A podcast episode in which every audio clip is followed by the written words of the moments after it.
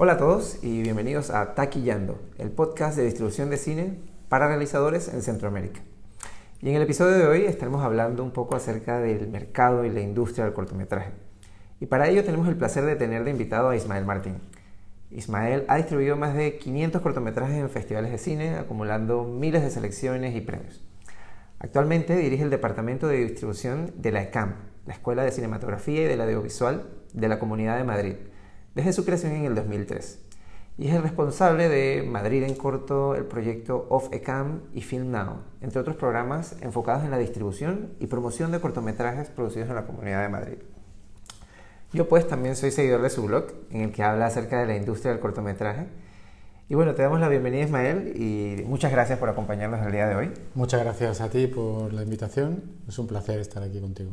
Claro que sí. Y bien, bueno, en cuanto al cortometraje como tema, me llama mucho la atención porque siento que, al menos en nuestra región, es un formato que, que, en ocasiones no se le da la importancia que debe tener, sin embargo se sigue generando muchísimo contenido. Y muchas veces ese contenido no llega a explotar todo el potencial que, que puede tener, o sea, llámese llegar a festivales, llegar a alguna plataforma, eh, llegar a las audiencias, ¿no? que, que debe ser la meta generalmente. Y hoy en día con las redes sociales y todos estos espacios que hay nuevos eh, digitales, da la impresión de que está tomando más relevancia. Entonces, en tu experiencia, ¿cómo lo ves? Pues mira, yo eh, llevo escuchando muchísimos años que el cortometraje hay que promocionarlo, que cuesta distribuirlo, que no se ven, ¿no? que los cortometrajes cada vez cuestan más que se vean. Y a medida que pasa el tiempo creo que, que este discurso va perdiendo validez. Creo que que es verdad que cuesta mucho distribuirlo, es verdad que es complicado, pero es verdad que es complicado porque hay una gran cantidad de cortometrajes que se producen en un año en todo el mundo, pero es que sí que hay canales que permiten ya ver cortometrajes a través de Internet y hay televisiones, pocas, pero televisiones que tienen espacios. Lo que ocurre con el corto es que ya, digamos que ha trascendido la, televisión y ha encontrado, digamos que su lugar natural en, en Internet y en, en, las plataformas de, de VOD. Eh, pero realmente lo que está funcionando cada vez mejor, además de los festivales, son canales en Vimeo, Short of the Week, por ejemplo, canales especializados en, en cortos, que, que, la verdad es que están funcionando bastante bien. Muy bien, muy bien. ¿Y consideras que el reto sigue estando en la parte de la exhibición de contenidos o ves que hay algunos otros espacios donde todavía se puede desarrollar más para, en pro de este formato? Claro, yo creo que, que, que, son dos vías. Por un lado, en, al final, cuáles son los canales o cómo diseñas la estrategia de distribución, paralelamente a una estrategia de marketing, y qué objetivos tienes en ello. Eh, cada vez pensamos más que el objetivo igual en cortometrajes no es tanto el corto en sí, sino como la promoción del director o del equipo que hay detrás de ese corto, porque se está preparando otros proyectos. Entonces creo que hay que andar con los dos caminos de forma equilibrada, el corto en sí mismo como obra final, y también el corto como, como una pieza importante, como, como una pieza de, un, eh, de una dinámica que te, va, que te va a llevar a conseguir otras cosas, conseguir mover un largometraje, conseguir un proyecto, conseguir abrir, abrir eh, vías de, de, distribución que luego vas a poder explotar mejor, como, como marca personal para el director. Creo que es cada vez más importante definir bien qué objetivos tienes a la hora de mover un corto porque cada vez más nos encontramos casos de cortos que han estado en cientos de festivales, pero luego dices, vale, muy bien, pero ¿qué objetivo tenías? ¿Estar en cientos de festivales para qué? ¿Cuál es, cuál es realmente el fin la, de todo la meta, esto? Exacto. Claro. Y ahí a veces eh, muchos directores no tienen claro exactamente para qué les sirve haber estado en 200 festivales.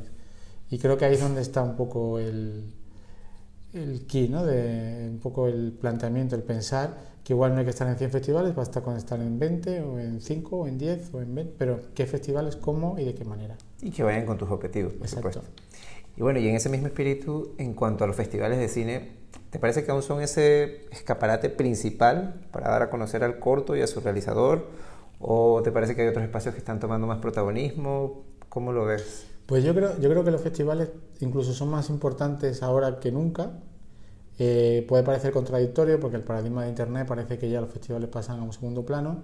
Yo creo que al contrario, eh, son más necesarios que nunca porque son un gran filtro para, para, ver las obras que realmente merecen la pena. Entonces, No es lo mismo que tú publiques en Internet una película que no está avalada por ningún festival, o que bien hayas hecho una estrategia inicial de, de, empezar por festivales, has generado cierto público durante ese tiempo, has generado movimiento en redes y a partir de ahí tu estreno online va a ser más, más fuerte o, o te puede funcionar mejor. Es verdad que hay cortos que se estrenan directamente online y van muy bien, pero porque son un tipo de cortos, porque son muy cortos, porque tienen poco diálogo, porque son eh, bueno, porque tienen una calidad especial que les hace especialmente indicados para Internet. ¿vale? Pero si no es así, es muchísimo mejor arrancar una estrategia por festivales y posteriormente, al cabo de unos meses, eh, cuando ya se ha generado cierto ruido, arrancar ya una estrategia online, porque si no tu corto se va a perder entre los miles de cortos que se estrenan online en todo el mundo. Entonces, los festivales tienen cada vez más importancia para, para eso, para, para arrancar, para empezar, para que te avalen. Y aparte, eso como parte, digamos, de, de marketing y de difusión. Luego está personalmente el viajar a los festivales, hacer contactos, encontrarte con el público. O sea, por eso te digo que cada vez yo creo que son más importantes los festivales más que nunca, incluso. Claro, claro. ¿Y cómo es el apoyo? Eh, eh, hablábamos un poquito esto fuera de, del programa.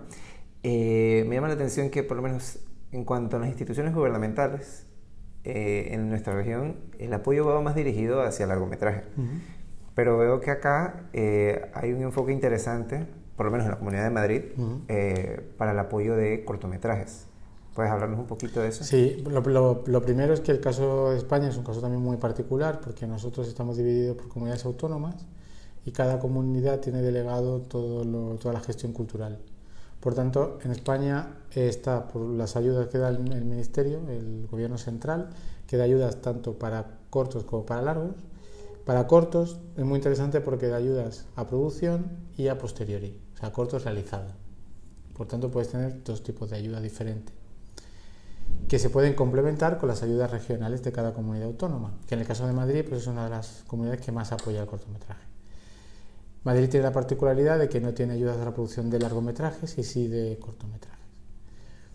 Ah, se dan aproximadamente entre 30 y 40 ayudas anuales en torno a la, las cantidades no las sé muy bien porque han, ido cambiando estos años, pero pues en torno a los 6.000, 7.000 euros aproximadamente por, cada corto. Y luego además eh, una vez que tienes la ayuda puedes optar a participar en el programa de difusión que, gestionamos que Madrid en corto.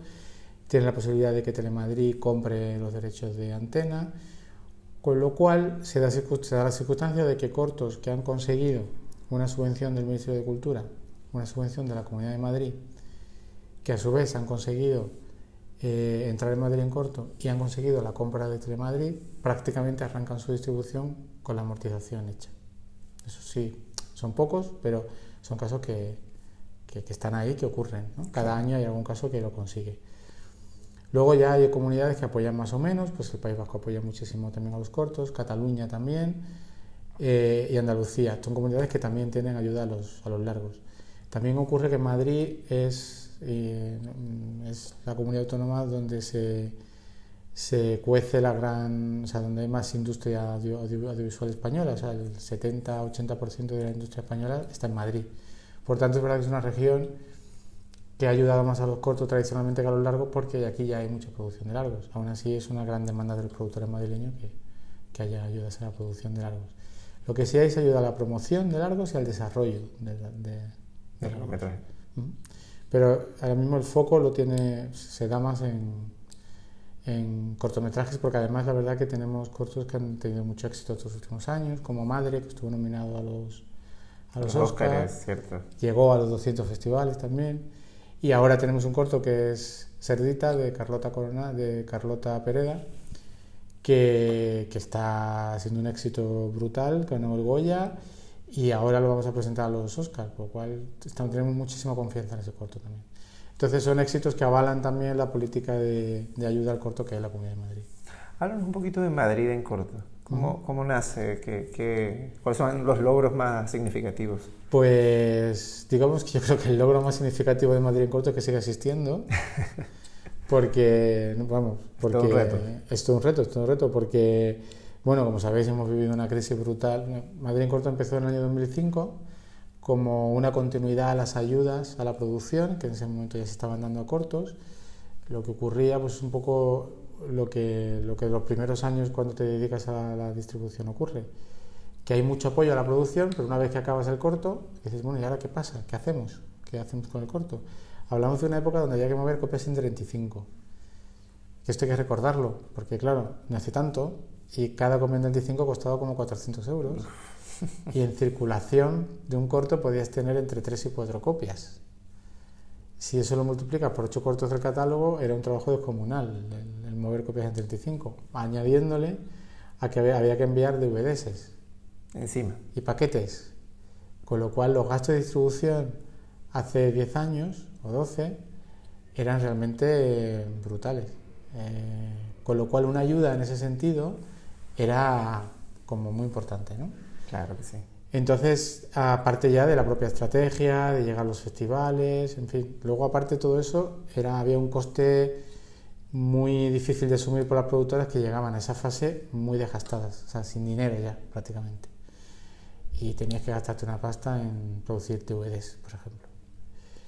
Eh, entonces, arranca como, como, un catálogo que hace todo ese trabajo por parte de con una selección de cortos y la verdad que funcionó muy bien desde el principio. Ya el primer año tuvimos un corto que se llama Tadeo Jones, de animación, que, fue el germen de lo que soy Tadeo Jones. Claro. Arrancó con ese corto. Ah, mira. Eh, y fue un éxito ese año, ganó el Goya. A ese corto le siguió otro corto. es un ejemplo, Tadeo Jones, de cómo haciendo cortos construyes cosas, ¿no? Construyes eh, no solo largometrajes, sino toda una empresa alrededor de ello, porque... Sí, se vuelve una marca. Claro, hicieron un cómic, movieron luego el proyecto de largo, hicieron una serie y ya hicieron la primera peli, luego ya la segunda y es el mismo equipo, o sea, es, eh, director y productor son los mismos. Y, eso fue un gran, un gran éxito. A los dos años de la primera edición se decide ampliar el número de seis cortos a ocho, porque había ido muy bien. Y, y, a partir de ahí tenemos el año 2012, por ejemplo, que es uno de los mejores años que tenido en corto, porque Tuvimos un corto que se llama Story for the Mollits, que era un documental que lo ganó todo ese año a nivel internacional. Y ese mismo, en ese mismo catálogo estaba Aquel no era yo, que fue también nominado a los Oscars y que, vamos, que también fue un corto que fue, fue muy bien. Y ahí además había otros cortos que funcionaron muy bien y es espectacularmente bueno aquel catálogo. Y, cada año la verdad que, que, como hablamos de una selección siempre, o sea, es una selección sobre películas que han tenido, proyectos que han tenido una, subvención. Eh, cada año tenemos cortos que van muy bien. Y recientemente, pues con Madre hemos vuelto a estar nominados a los Oscars. Y Cerdita, que es el corto, de la última, el corto que mejor está funcionando de la última edición, eh, está ya a punto de llegar a los 200 festivales también, que es una, es una verdadera pasada. Y estos años, llegando un poco ahora y viendo, como te decía cuando empezamos en, en 35, lo curioso de la evolución es que se ha mejorado, ya no hay DVDs, ya no hay copias 25, es muy fácil, pero ahora hay que pagar tasas de inscripción. Con lo cual, que antes no pagábamos. Claro, Antes eran gratuitos la mayoría. La mayoría y los que americanos que había que pagar, pues no, no, hacíamos una distribución de pago y algunos nos daban excepción de pago. no había tanto corto en circulación y te ayudaban, los propios festivales te ayudaban. Pero hay que tener en cuenta que nosotros aquí somos una organización sin ánimo de lucro, somos una fundación. Bueno, pues ahora lo curioso cuando hablo con mucha gente de esto, digo, no, no, es que no, lo que nos ahorramos por un lado, ahora nos lo gastamos por otro. Pero realmente la distribución no, ha, no se ha abaratado lo que pensábamos que iba a abaratarse cuando empezamos con todo el tema digital. Claro, claro. Y bueno, eh, en cuanto a géneros, temáticas, ¿ves alguna tendencia, alguno que tenga más protagonismo en cortometrajes, por lo menos en los dos últimos años? Sí, bueno, pues este se ha vivido una, yo creo que estamos viviendo una edad de oro del corto documental, eh, a raíz de Story for the Money, por ejemplo, que tuvo mucho éxito, pero ya a partir de ahí creo que toda la digitalización, si hay un género que se ha beneficiado especialmente es el corto documental. ¿Lo dices en términos de producción o también de consumo? de calidad, de todo, tanto de calidad como de cantidad, como de mm, de que cada vez hay más canales que, consumen corto, corto documental. Sin ir más lejos, Netflix produce cortos documentales. Claro. que, que eso hay que recordarlo muchas veces, que Netflix está produciendo cortos, para son documentales, pero lo está haciendo. Eh, uno de los canales online más potentes, por ejemplo, que hay, que es el de New York Times, Docs, es un canal muy prestigioso dedicado al corto documental. Eh, cada vez hay más, más competencia en corto documental y cada, yo creo que, que, que, es uno de los géneros que más se ha beneficiado de, todo el tema de la digitalización.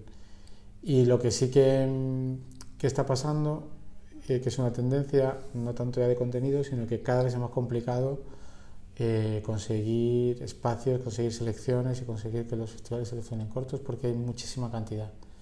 Cuando empezamos, el reto, más que conseguir selecciones y, que, y proyecciones, era conseguir premios. ¿no? Digamos que si tenías un corto en 35 con una calidad media, era relativamente factible que te lo seleccionaran, porque era complicado rodar en 35. Lo que ha pasado estos años es que se al eliminar el formato físico se ha expandido, todavía no hay límites. O sea, tú ahora mismo, a mí esto me, me flipa todavía, ¿eh? lo que te voy a decir ahora. Tú ahora mismo puedes... Eh, salir del montaje que estás haciendo con tu ordenador, que no lo estás haciendo en una moviola ni en un ordenador que tienes que tener en una oficina, en tu, portátil, incluso tu móvil, y con un clic ya lo estás enviando a un festival. Sí, exacto. Ni siquiera tienes que físicamente. Y ya está. Y lo acabaste de montar por la mañana, generaste, si no tienes subtítulos, pues ya está. Eh, generaste un H264, un QuickTime y esa misma tarde ya lo has enviado a un festival. Eso, eh, si pensamos que hubo un momento en el que tú acabas una peli, tenías que producir un DVD, que hacías miles de copias, que luego tenías que sacar una copia en 35 y, tenías que enviar un paquete que llegara al festival y no tenías la certeza de que llegaba hasta que no te contestaban. Todo eso ahora mismo se ha quedado en nada, en muy poco. Claro, es inmediatez, es... Claro. ¿Qué ocurre? Que ya no existe esa frontera del formato. ¿Qué ocurre? Que todos los cortos están en la misma dinámica, eh, eh, compiten por lo mismo, lo cual está muy bien, porque ha, dado lugar a que cortos hechos con muy poquito dinero, eh, bueno, pues el corto que ganó la Palma de Oro, el corto que ganó la Palma de Oro es un corto dirigido por un profesor y realizado por estudiantes que lo hicieron en un fin de semana. Corto que nunca había llegado acá si hubieran pedido una copia en 35. Claro. Eh, pero también supone que los festivales están recibiendo 6.000, 7.000 cortos, la conveniencia es brutal. Cada año. Cada año, cada año. increíble. Cada año. Con lo cual eso hace muy complicado conseguir selecciones y conseguir... Cada selección hay que celebrarla como un premio, prácticamente. Y a ver, en los últimos años, con la llegada de todas estas nuevas plataformas digitales, de las redes sociales y demás, ¿qué impactos consideras tú que ha tenido para, para la industria del cortometraje? O sea, por ejemplo, ¿ha aumentado la cantidad de espacios para, para, difundir eh, eh, cortometrajes? Eh, ¿Ha aumentado la cantidad de distribuidores, de agentes de venta, bueno, agregadores para, para estas plataformas? buscando este formato. ¿Las audiencias también han, han, evolucionado en alguna medida? ¿Qué consideras tú? Pues mira, yo creo que mm, que sí que ha mejorado todo, lo, que siempre seguimos con, con, con, el problema de que los cortos no consiguen generar ingresos, no consiguen amortizarse con un mercado. Entonces, eh, de hecho, la evolución de los mercados de cortometrajes, tanto en Clermont Ferrand como en Sheffield Corner, en Cannes, han, han tendido cada vez más hacia espacios de formación, más que hacia mercados como tal. Es verdad que hay televisiones que compran cortos, es verdad que hay agregadores, pero hay que, hay que ver exactamente esos agregadores eh, que, están generando a nivel económico, son muy poco. Em, y realmente las, las, televisiones es algo que yo creo que se ha estancado. O sea, no hay más televisiones que estén comprando, son las mismas que compraban hace unos años y al final compran cortos que, que tengan cierto aval también en festivales. Evidentemente, pues el corto que gana Clermont es más fácil que lo compre una televisión que si no haces nada, con lo cual es un mercado, yo creo que llamarlo mercado, fíjate, creo que es incluso demasiado, porque si vas a Chofri Corner, si vas a Clermont Ferrand, te darás cuenta que más que mercados propiamente dicho, se están convirtiendo en grandes espacios de formación para que jóvenes directores vean cómo funcionan los mercados, conozcan a programadores y empiecen a, a mover su corto. Y también de cara a otros proyectos, también son espacios que están favoreciendo mucho la coproducción, que están favoreciendo el el que los pitching de proyectos, la venta de, entonces, más, que las propias ventas, está funcionando cada vez mejor el hecho de que tu corto vaya a Vimeo gratuito, o sea, expandir un poco y que, que tu corto lo vea el mayor número de gente posible, generar público, generar marca personal para el director. Eh, yo creo que va, que va por ahí, más que intentar amortizar el producto. Creo que, que es un error intentar amortizar un cortometraje. Creo que hay que ir más hacia hacia otras, otras, otras vías, más pensando en el director que en el producto en sí, como cortometraje. Y yo cada vez me hago una distinción más, que es algo que de hecho que tengo ya anotado para hablar en mi, blog en algún momento, entre el formato corto y el cortometraje. O sea, yo creo que sí que hay, una, hay una, un gran momento para el formato corto, tanto de que la publicidad está haciendo cada vez más cortometrajes, tanto que hay empresas, tú puedes montar una empresa para hacer vídeos virales por internet, pero no llamaría eso cortometraje, llamaría eso formato corto. Luego está el cortometraje que hace un director, que es una pieza más artística, que, no tienes que hacerla para vender y, que será el público que tú consigas para ti, no el de la marca. Entonces creo que, hay que diferenciar entre, entre el formato corto, que es más brand content, y el cortometraje en sí, que sería más... Como una pieza artística. Claro, que es más el cine. Eh, entonces, creo que el formato corto se hace para amortizarlo, evidentemente. Si haces una pieza o un cortometraje avalado por una marca, eso está para que ahí vas a pagar a todo el mundo y eso tiene que, generar ingresos. Pero si haces un cortometraje como director, porque quieres entrar en la industria, quieres darte a conocer, creo que ahí tu objetivo no debe ser la amortización de esa pieza. Es una inversión que haces de cara al futuro y de cara hacer nuevos proyectos y de cara a generar público. Y creo que hay que diferenciar eso. Vale, vale.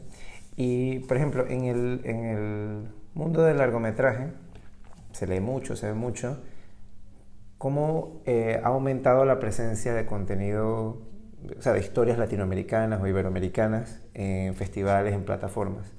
¿Cómo ves eso del lado de cortometrajes? ¿También están teniendo presencia? Sí, yo creo de hecho que, se ha vivido unos años de expansión también del corto latinoamericano, eh, porque ha estado presente los, siempre hay algún corto eh, latinoamericano en, los, en las secciones más importantes de los festivales de clase A.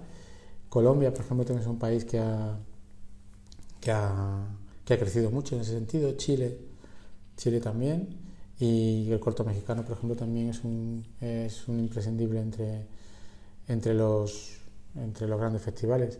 De hecho, creo que, que, lo bueno que ha ocurrido es que ha generado cierta curiosidad por los grandes programadores, los programadores de los grandes festivales.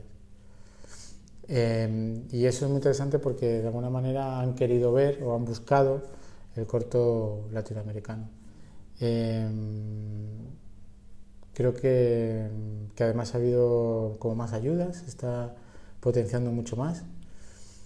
Eh, y por ejemplo nosotros aquí en la Semana del Corto el año pasado dedicamos a Colombia, eh, bueno este año, la pasada edición, y estamos llegando a la conclusión de que, de que deberíamos de intentar tener siempre un país latinoamericano, aunque, aunque hagamos países, creo que la presencia latinoamericana debe ser una constante dentro de la Semana del Corto porque cada vez se está produciendo mejor, de más calidad y, hay, que, hay, que, hay que articular vías de colaboración también nuestras con, con Latinoamérica.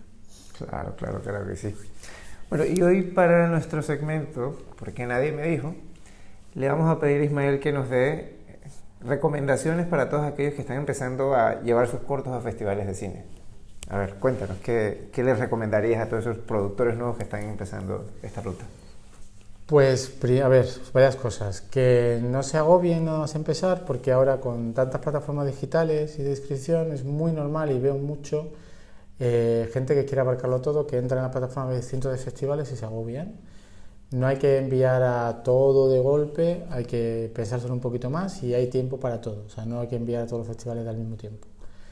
Eh, creo que es bueno hacer una estrategia inicial, estar en varias plataformas, no en una, y, ir poco a poco, o sea, que no, y que no se agobien, que, que esto es algo también que repito mucho, que hay que tener no, hay que tener no selecciones muchas, muchas.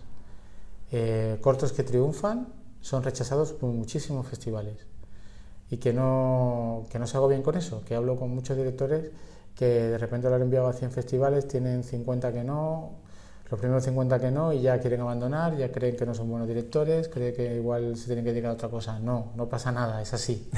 Funciona así. Cortos que van a 200 festivales han enviado a 500. Significa que ha habido 300 que han dicho que no. Con lo cual eh, hay que tener mucha perseverancia, mucha paciencia y esto es un probar y si no te va bien con un corto, te irá mejor con el siguiente y si no con el siguiente pero no hay que abandonar, hay que agobiarse, que, mm, cada vez más hay que buscar los huecos por donde, por donde ir, pero se encuentran, al final se encuentran. Claro que sí, excelente, excelente todo esto. Y bueno, te agradecemos nuevamente Ismael por, por tu tiempo y por, por, todos los datos que has compartido con nosotros. Te cedemos el espacio también para que invites a la gente a seguirte en tu blog. Sí, ah, muchas gracias. El blog es ismaelmartin.com, mi nombre, y bueno, son contenidos en español, os podéis suscribir a, al blog y os, os, regalo, os envío la lista de los festivales de los Oscar ordenados por Deadline, que os puede venir muy bien para empezar a mover un corto. Y, bueno, también suelo publicar lista de festivales, consejos y sobre todo viene a ser un poco eh, cosas que en mi trabajo, cosas que voy viendo y lo tengo también como un archivo personal, así que, que invito a todo el mundo a, entrar ahí. Y, y, a, estar en, en contacto. Súper, súper. Bueno amigos, gracias por escucharnos y esperen pronto un nuevo episodio de Taquillando, el podcast de distribución de cine para realizadores en Centroamérica. Hasta la próxima.